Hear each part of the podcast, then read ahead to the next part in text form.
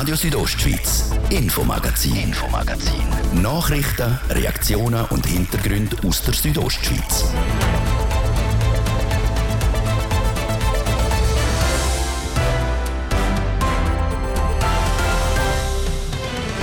Heute schauen wir zurück auf die Themen, die unsere Region das Jahr bewegt haben. Und da ist auch ein Mann im Fokus gestanden, der vor 500 Jahren auf Kur ist und ziemlich etwas verändert hat. War ein sehr mutiger Mann und ist natürlich auf Kur mit dem klaren Auftrag, den alten Glauben zu reformieren. Der Pfarrer Johannes Commander, der Chur 1523 reformiert hat, um den geht es heute unter anderem in unserem Jahresrückblick. Und dann geben wir noch einen Blick zum Spengler Cup auf Davos und schauen für einmal nicht zu den Spielern oder zu den Fans, sondern zu den Schiedsrichtern und fragen, wie sie das Turnier erleben. Es kommt auch da zu Situationen, wo Zuschauer nicht einverstanden sind, aber das ist nicht zu vergleichen mit dem Fanwesen am Meisterschaftsspiel. Der Schiedsrichterchef vom Schweizerischen Eishockeyverband erzählt, was der Spengler Cup für die Schiedsrichter zu einem so speziellen Anlass macht. Das und mehr jetzt im Infomagazin vom Donnerstag, 28. Dezember. Am Mikrofon Karina Melcher. Guten Abend miteinander. In unserem Jahresrückblick fassen wir die und nächste Woche ein bisschen zusammen, was unser Sendegebiet dieses Jahr beschäftigt hat. Der Start haben die gestern die Monate Januar und Februar gemacht und heute gehen wir in Nähe Frühling zum März und April. Es berichtet Patrick Ulber. Es ist der Monat, wo die Rekordergebnisse vermeldet werden. Angefangen beim Schweizer Alpenclub SAC. So viele Leute wie noch nie haben in einer Hütte hoch oben auf den Bergen geschlafen.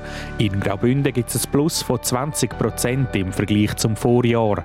Das Rekordergebnis von 82.000 Übernachtungen in den Bündner SAC-Hütten hat aber auch seine Kehrseite. Mit der sehr langen Schönwetterperiode ohne mal einen Unterbruch, was vielleicht zwei, drei Tage mal nicht so gut Wetter war, hat natürlich für die Teams vor allem grosse Herausforderungen gebracht. Also die sind wirklich während Wochen 16, 18 Stunden auf der Beine. Erklärt der Fachleiter Hüttenbetrieb beim SAC, der Bruno Lütti. Nebst dem überarbeiteten Personal ist auch das fehlende Wasser ein Problem.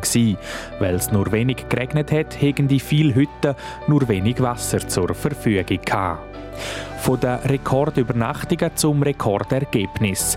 Im März präsentiert der neue Bündner Finanzdirektor der Martin Bühler die beste Jahresrechnung von allen Zeiten. Graubünden schreibt ein Plus von über 205 Millionen Franken. Dafür verantwortlich sind die verschiedenen Faktoren. Beispielsweise die maximale Gewinnausschüttung von der SNB, bei den Steuern sehr hohe Einnahmen, beispielsweise bei den Grundstückgewinnsteuern. Von dem Rekordergebnis profitieren wir Bündnerinnen und Bündner mit einer Steuersenkung. Ab 2025 sind die 5% tiefer als bis jetzt.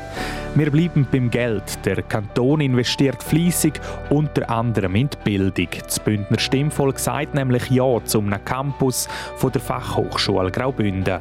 Der kostet etwa 178 Millionen Franken, 150 Millionen zahlt der Kanton, der Rest der Bund. Der FHGR Campus ist damit das grösste und teuerste Hochbauprojekt im Kanton, das es je gegeben hat dürfen den Campus jetzt dann realisieren, das ist natürlich eine grosse Freude, aber es ist auch ein anspruchsvolles Projekt zu realisieren in dieser Dimension. Man weiß beim Bauen, da kann immer noch viel passieren. Also von dem her gehen wir jetzt mit voller Motivation gehen wir an die Arbeit. So die zuständige Bündner Regierungsrätin Carmelia Meissen. Ab Ende 2027 sollen Studentinnen und Studenten den im teuersten Hochbauprojekt vom Kanton Graubünden ein- und ausgehen. Und vor Zukunft schauen wir jetzt weit zurück. 500 Jahre. Damals ist der Johannes Commander zum Pfarrer von der St. Martinskirche in Chur berufen worden.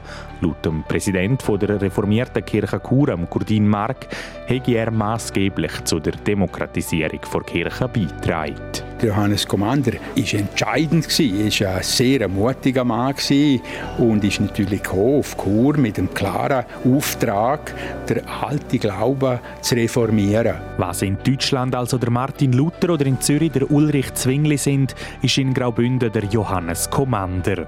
Und damit gehen wir in Richtung Frühling zu Themen, die über längere Zeit beschäftigen.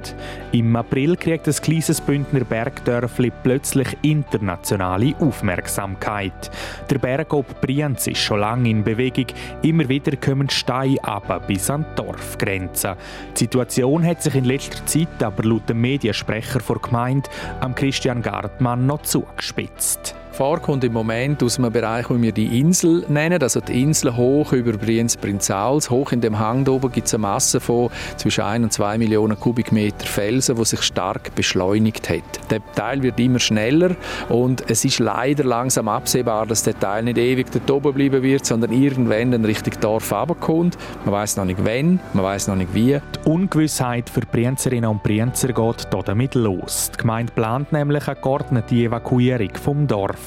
Ein Thema, das uns noch weiter wird beschäftigen Schon lange beschäftigen tut auch die Blechlawine auf der A13, besser gesagt auf dem Abschnitt von Reichenau bis Rotenbrunnen.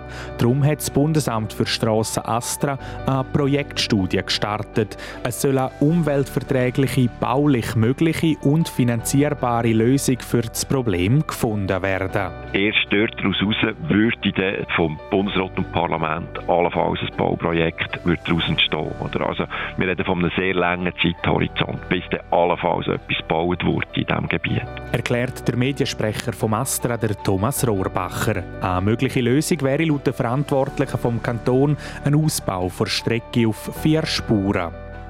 Zum Abschluss der Monate März und April noch ein Thema, wo je länger das Jahr gegangen, umso heißer diskutiert worden ist. Die Kinderintensivstation im Kantonsspital Graubünden. Schon an der Jahresmedienkonferenz im April haben die Verantwortlichen auf die Thematik aufmerksam gemacht. Es geht um ein Gremium vor interkantonaler hochspezialisierter Medizin, kurz HSM.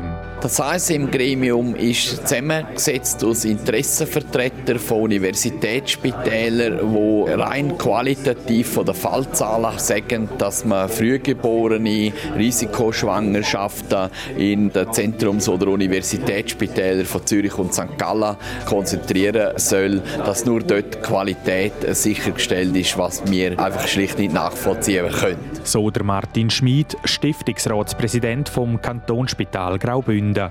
Eine Meinung, die nebst ihm noch sehr viele weitere Bündnerinnen und Bündner vertreten, wie sich im weiteren Verlauf des Jahres noch zeigt. Das also die ersten zwei wärmeren Monate vom 2023. Morgen gehen wir dann richtig in Frühling und schauen, was im Mai und Juni in der Region los war.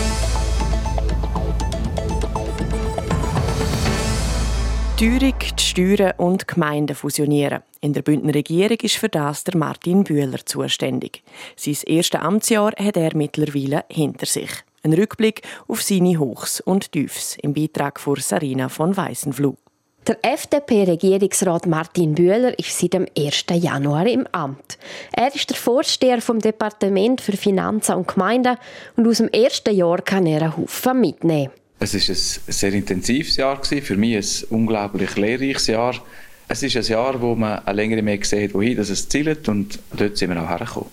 Schon am Anfang seiner Amtszeit hat Martin Bühler aber einen Rückschlag erlebt. Das, weil die Fusion der Gemeinden Schluein, Sagoin und Lax nicht stand ist. Das Ziel vom Kanton ist nämlich, dass es nur noch 50 Bündner Gemeinden gibt. Der Regierungsrat hat aber auch Erfolgserlebnisse gehabt. Zum Beispiel, dass der Kantonssteuerfuss 5% abgeht. Oder die letzte Regierungssession im Dezember, wo ein Haufen von seinen Themen behandelt worden sind. Dass ich dürfen ein die Session zu einem grossen Teil für mich in Anspruch nehmen und es ist dort gelungen. Und am meisten freut mich natürlich, dass man im Grossen Rat wette, dass wir im Bereich der Digitalisierung vorwärts machen. Die kantonale Digitalisierung heisst, dass zum Beispiel Baugesuche künftig online eingereicht werden. Zum Projekt wird Digitalisierung können umsetzen. Für das braucht es nicht nur einen Plan, es braucht auch Geld. Da ist der Martin Bühler zuversichtlich. Wir laufen in, einen, in eine bisschen ungewissere Zukunft, was allein die Rahmenbedingungen betrifft. Wir müssen bei allen Projekten, die wir in Angriff nehmen, immer wieder gut rechnen, gut schauen, gelenkt das, ist das aufeinander abgestimmt. Ich mag jetzt nicht ein Thema außer, außer bicken, aber insgesamt habe ich das Gefühl, wir sind gut aufgestellt, um auf die Herausforderung jetzt loszugehen. Pläne für nächstes Jahr stehen also. Nächstes Jahr, das ist nämlich schon nächste Woche und dann startet der Martin Bühler in sein zweites Amtsjahr. Auch das erste Amtsjahr hinter sich hat die Regierungsrätin Carmelia Meissen. Was sie für ein Fazit vom 2023 zeugt, das könnt ihr nachlesen auf rso.ch.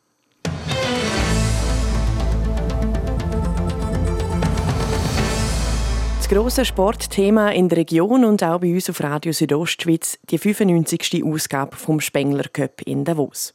Sechs Teams aus der Schweiz, ganz Europa und sogar Nordamerika, tausende Fans und eine super Stimmung.